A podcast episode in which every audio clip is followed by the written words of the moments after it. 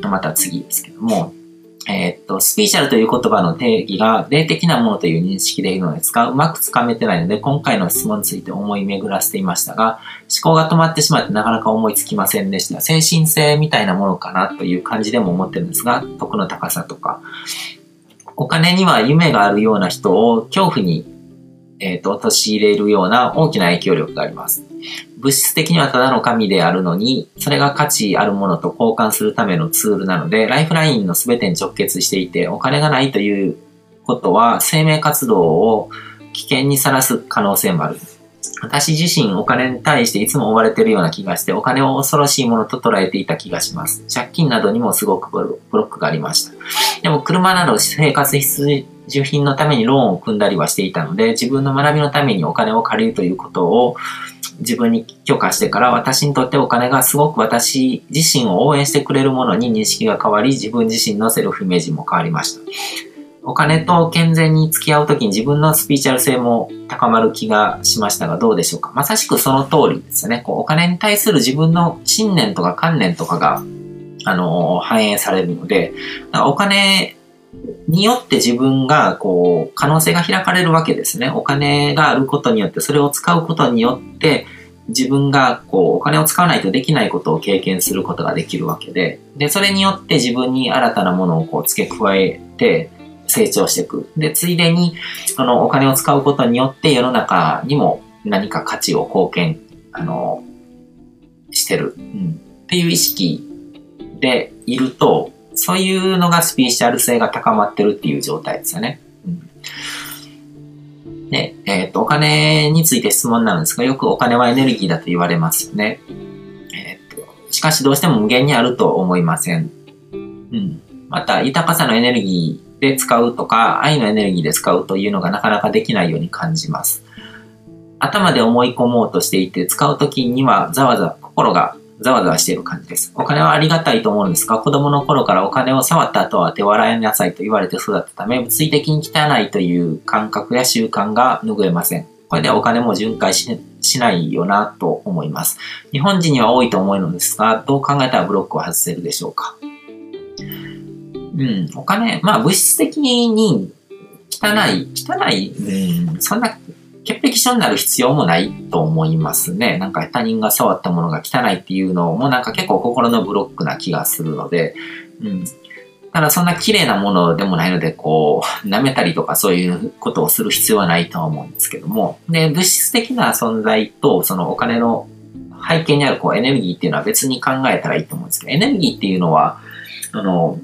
お金を使うことによって自分がいろんなことを経験できるっていう、その、種になるもの、だからすごくありがたいものなわけですね。で、豊かさのエネルギーで使うとか、愛のエネルギーで使うっていうよりも、こう、お金がちゃんとこう、社会に還元されるような、価値を生み出すような使い方をするとか、あの、自分が使ったお金が自分にどういうふうに返ってくるのかっていうのをちゃんと考えて使うっていうのが、それが正しい使い方ですね。エネルギーを循環させる使い方で、そこに別にこう豊かさのエネルギーとか愛のエネルギーとかっていう表現を、うん、そういう表現ができないこともないけども、それにとらわれると良くないと思いますね。で、無限にあるとは思えませんっていう、あの、意見なんですけども、これって無限ですよね。数字だけの話なんで、いくらでも増えていくものなんですよ。うん。お金が完全にこう世界中からなくなるっていうことはありえないし、世界中にもこれだけもう価値が生み出されてるわけですね。物とか、いろんなこう仕組みとか、うん。だからそれがなくなるっていうことはないし、それを使ったらなくなるものもないし、そのお金、どういうんだろう、こう、それを消費して、まあ消費するものっていうものはあるけども、でもこの縁起っていう概念で考えると、この、だから形がなくなることがあっても、それを構成している物質が世界から消えてしまうっていうことはないので、うん、もう循環してるので、うん、その変な思い込みは持たない方がいいような気がしますね。で、えっ、ー、と、また次ですけども、スピーチャルな世界においてマスターとも言えるイエスやブッダは経済的な意味では決して豊かであるとは言えない生涯を送りました。彼らほどの人物であれば物質的に恵まれることは造作ないようにも思えます。それなのになぜ貧しい状態に身を置いたのでしょうか？現在でも精神性が高くても貧しく苦しい生活を送る人もいます。逆に精神性が低くても物質に恵まれお金を使って様々な経験を積み、人生を存分に謳歌する人もいます。そういう人は別に精神性低いわけでもないと思いますけどね。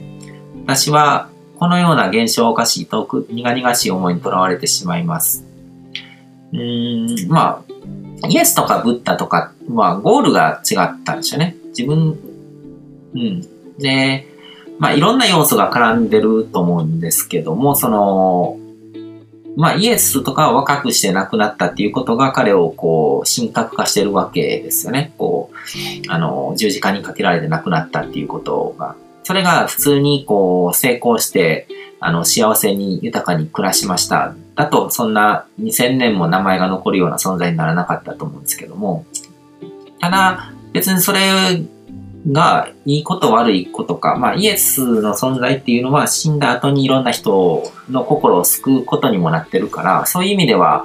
あの、価値はあるんですけど、本人が、うん、別にそ、それに対してこう、豊かで幸せな生涯を送って、でも名前が残らずに亡くなっていく人と比べて、あの、どっちが高い低いっていうのもないと思うんですよね。うん、そこで、あの、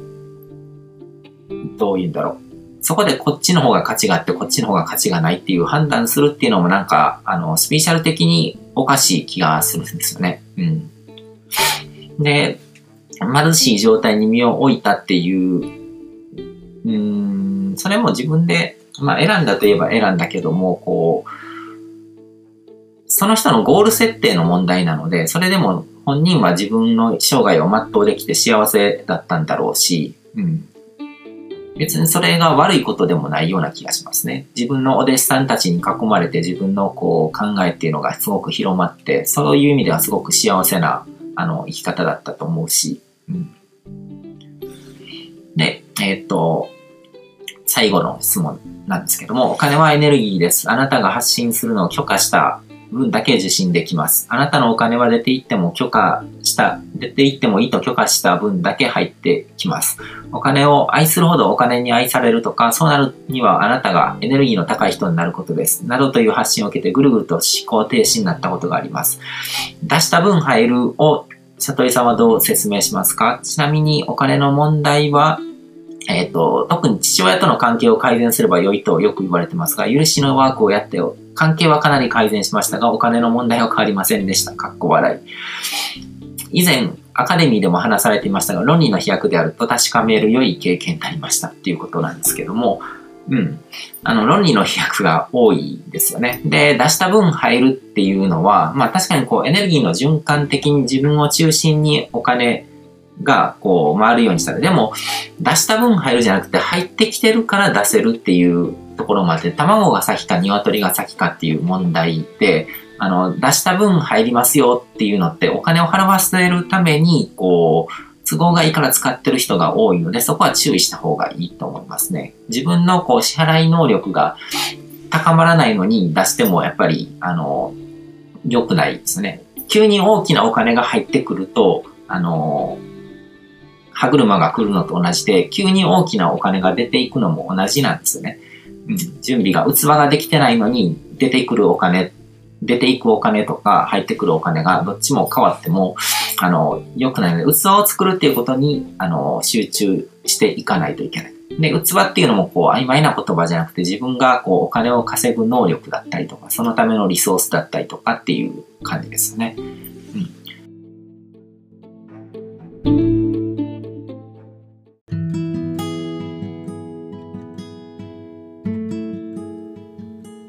回も最後まで聞いていただいてどうもありがとうございます。